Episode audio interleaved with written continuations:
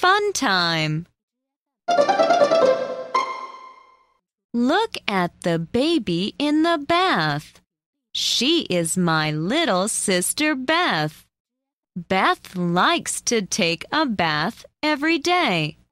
Beth is so cute with her little tooth in her mouth.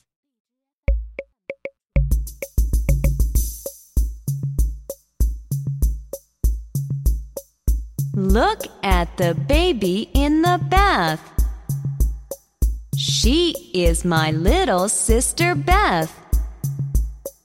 Beth likes to take a bath every day. Beth is so cute with her little tooth in her mouth.